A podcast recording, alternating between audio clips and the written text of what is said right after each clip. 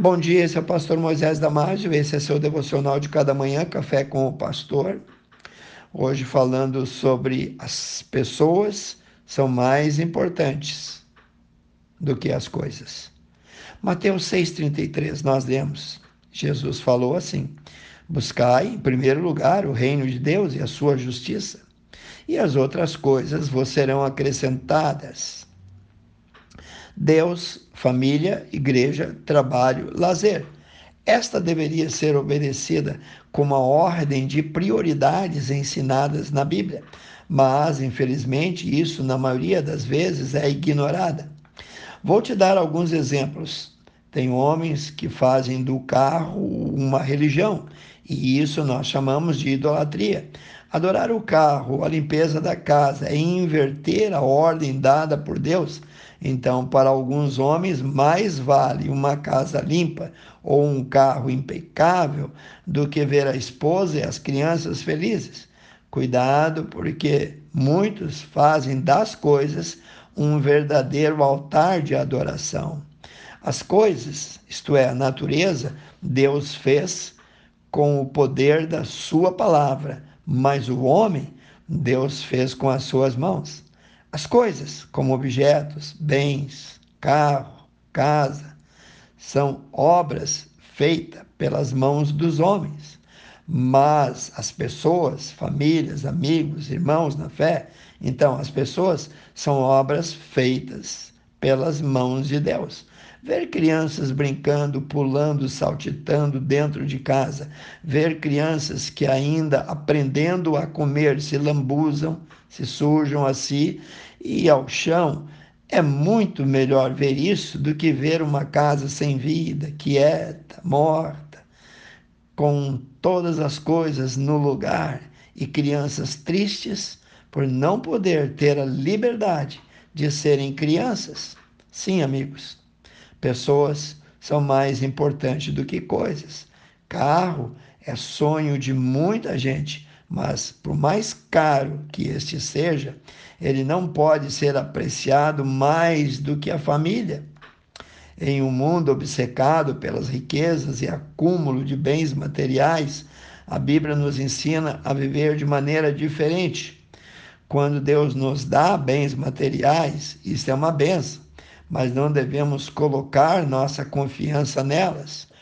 Ou, com ou sem muitos bens, Deus é quem nos dá tudo que precisamos para viver.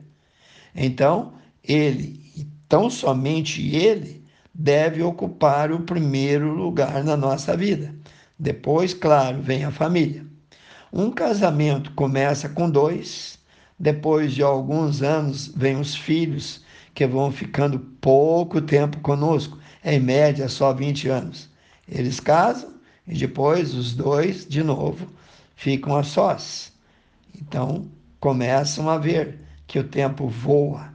Qual a lembrança que os teus filhos vão ter do teu lar, do seu antigo lar? Que legado você vai deixar a eles? O pai obcecado pelas riquezas ou o pai obcecado pela família, pelos filhos, pelo lar? A atitude do cristão em relação aos seus bens deve ser de gratidão a Deus. E também deve ser ele uma pessoa generosa com os outros. Se Deus nos deu, nós também podemos dar. Quando largamos a avareza, nossos bens podem ser usados para servir a obra de Deus e ajudar quem mais precisa. A família certamente é o projeto de Deus. Ela deve ter prioridade. O mundo tenta inverter isso constantemente afirmando que é mais importante que sejamos bem-sucedidos em nossa carreira profissional. Bom, lembre-se, coisas têm prazo de validade. Amizade é para durar toda uma vida. O amor, o apego ao dinheiro é a idolatria, a usura e também é a raiz de todos os males. Neste caminho, diz a Bíblia, muitos se têm desviado. Quem perder os seus bens materiais perde muito. Quem perder um amigo perde mais ainda. Mas quem perder a família perde tudo. No livro de 1 Timóteo, capítulo 5, versículo 8, nós lemos assim: Mas se alguém não cuida dos seus, e especialmente dos da sua família, tem negado a fé e é pior do que o incrédulo. Pense nisso, quero orar contigo. Amantíssimo Deus e eterno Pai, que a nossa vontade sempre seja de colocar, Senhor, ênfase, colocar prioridade na nossa família, Senhor, porque já temos a Deus. E em segundo lugar, vem o lar, vem os filhos, vem a esposa. Deus, dá-nos um coração voltados a amar a Deus, a amar a família e depois as outras coisas, como promessa, Jesus disse: vos serão acrescentadas. Pai, ajuda a nos crer nessas verdades.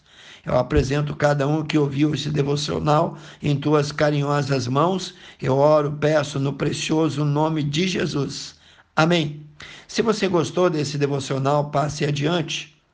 E se você precisar ou quiser optar por ter mais informações bíblicas, acesse o nosso site www.ibbfloripa.com.br e eu te vejo no próximo Café com o Pastor.